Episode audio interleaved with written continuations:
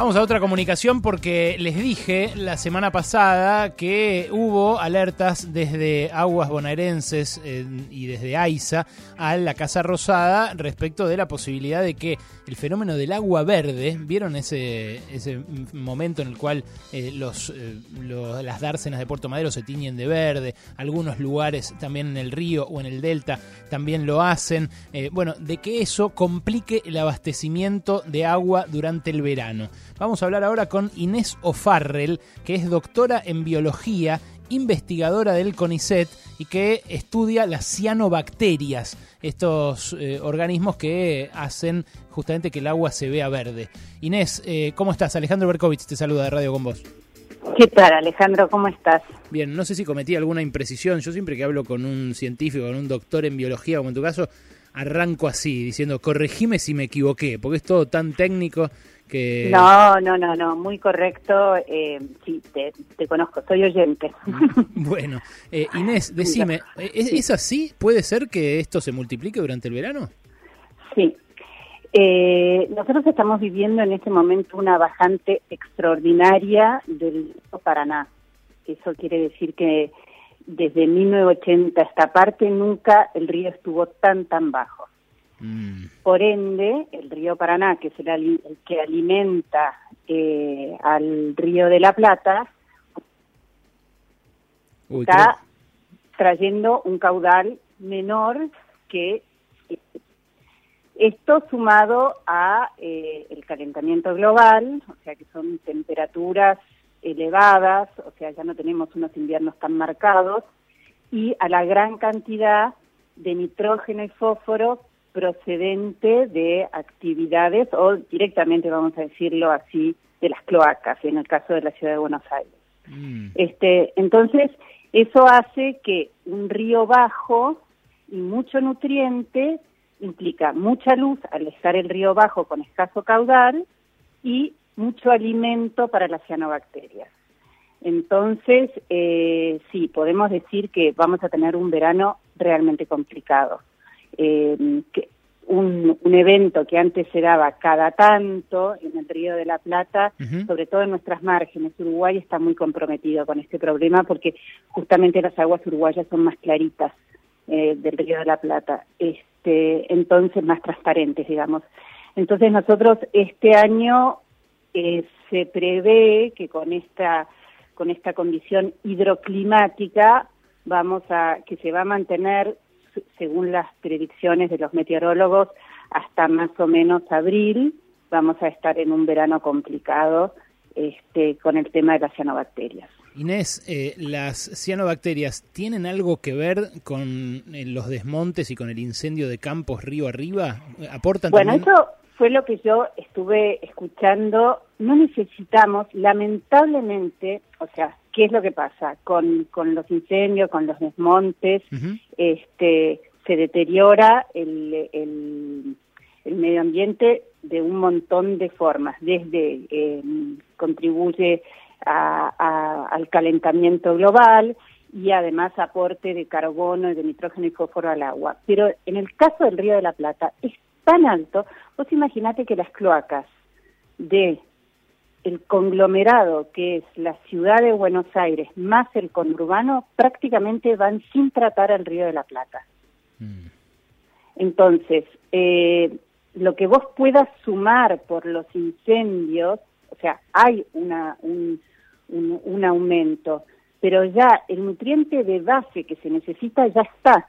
Entiendo.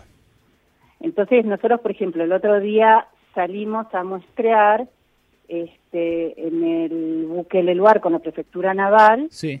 y este y cuando vos pasás por enfrente del emisario de Verazategui, donde salen las cloacas máximas, se te disparan los valores de nutrientes. Mm. Entonces, es como, ya está, ya está, te- tenés el escenario perfecto para las floraciones. O sea, aporta, pero no es necesariamente decisivo el hecho de que haya más nutrientes. Exacto. Mm. Por ahí sí va a ser más grave, por ejemplo, para lugares del Paraná que no están tan contaminados. Claro. Este, en el Río de la Plata eh, es, es otro el escenario, digamos. Mm. Eh, En cambio, de repente, bueno, si tenés pues, que, están viendo floraciones en Santa Fe, Rosario o en otros tramos, sí puede, puede influir eh, o puede promover las floraciones. Pero en el caso del Río de la Plata, el nitrógeno y el fósforo no es limitante, o sea, no necesitas un input extra, digamos. Mm. Este, ya, ya, ya está. Entiendo, entiendo. Y la, la bajante, aunque se revirtiera ahora, ya que igual me imagino que es difícil, ¿no? Que se revierta en verano, eh, pero ya, ya marca un, un verano, un trimestre en el cual la toma de agua se va a complicar, o sea, la, purificación, digamos, porque vos, vos lo que lo que decís que está complicado es que la proliferación de estas eh, cianobacterias va a hacer que sea muy difícil de purificar o es imposible directamente. No, no, no, no, no, imposible, no. Eh, en el caso, todo depende de la mm, del tipo de tratamiento de agua que haga la, la, planta purificadora. Por ejemplo, acá la planta de San Martín de AISA este, es lo suficientemente sofisticada como para poder purificar el agua eh, a pesar de la existencia de cianobacterias. Entonces, si uno está en, en la jurisdicción de AISA, este, no tendría mayores problemas. A lo sumo vas a tener eh, mucho sabor a cloro o, capaz que tarde un poco más el tratamiento, la purificación de agua, entonces que la presión de agua no sea mm. eh, tan buena. Pero, por ejemplo, la planta de APSA, que es en, que, correspondería a La Plata, por ejemplo, a, a, las jurisdicciones más del sur, eh, y que está más cerca de, o sea, si, es paradójico, ¿no? Pero las plantas de, de, de, de, toma de agua cruda para hacer eh, agua de bebida está entre eh, dos cloacas, digamos, entre dos emisarios cloacales. Claro, eso a, priori no parecería muy inteligente, pero bueno, así también. No, bueno, pero ¿sabes lo que pasa? Que el medio ambiente en la Argentina nunca, o sea, nunca fue, fue muy racional. Y siempre, si vos pensás, bueno, el, el, el, ¿cómo se llama? La gestión pasada lo bajó a Secretaría, pero después dependió de obras públicas, después dependió de turismo, tuvimos un peluquero a, la cabeza de, medio ambiente. O sea, no hay una, no somos muy afortunados en temas de medio ambiente. ¿Cuándo viste que la gente se movilice por el tema de medio ambiente? Ahora esto saltó por Puerto Madero, mm. pero vos sabés la cantidad de, de, cuerpos de agua que hay en el Chaco, en el Chaco seco, de donde la gente es la gente y el ganado es absolutamente dependiente que están afectados por esto, pero salta acá en Puerto Madero. Mm. Este, entonces hay un tema de la vulnerabilidad a los temas ambientales por parte de poblaciones con menos recursos y menos menos voz también, porque vos nunca te vas a enterar si hay gente que muere o animales que mueren en el Chaco por el problema de las cianobacterias. En cambio aparece una manchita verde en, en, en Puerto Madero y... Etapa de este, todos los diarios, sí, sí. Etapa de todos los diarios. Por eso a mí cuando me llamaron la primera vez dije, esto no es un problema para la población de acá.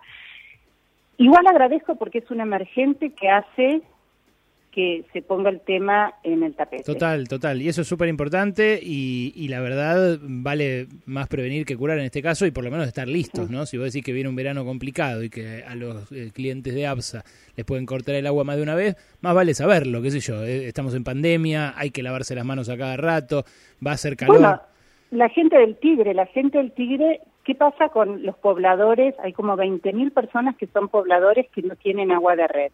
Esa gente toma agua del río y tiene unas, unas, eh, una forma de tratar el agua muy casera y muy precaria. A esas personas hay que asistirlas. Total.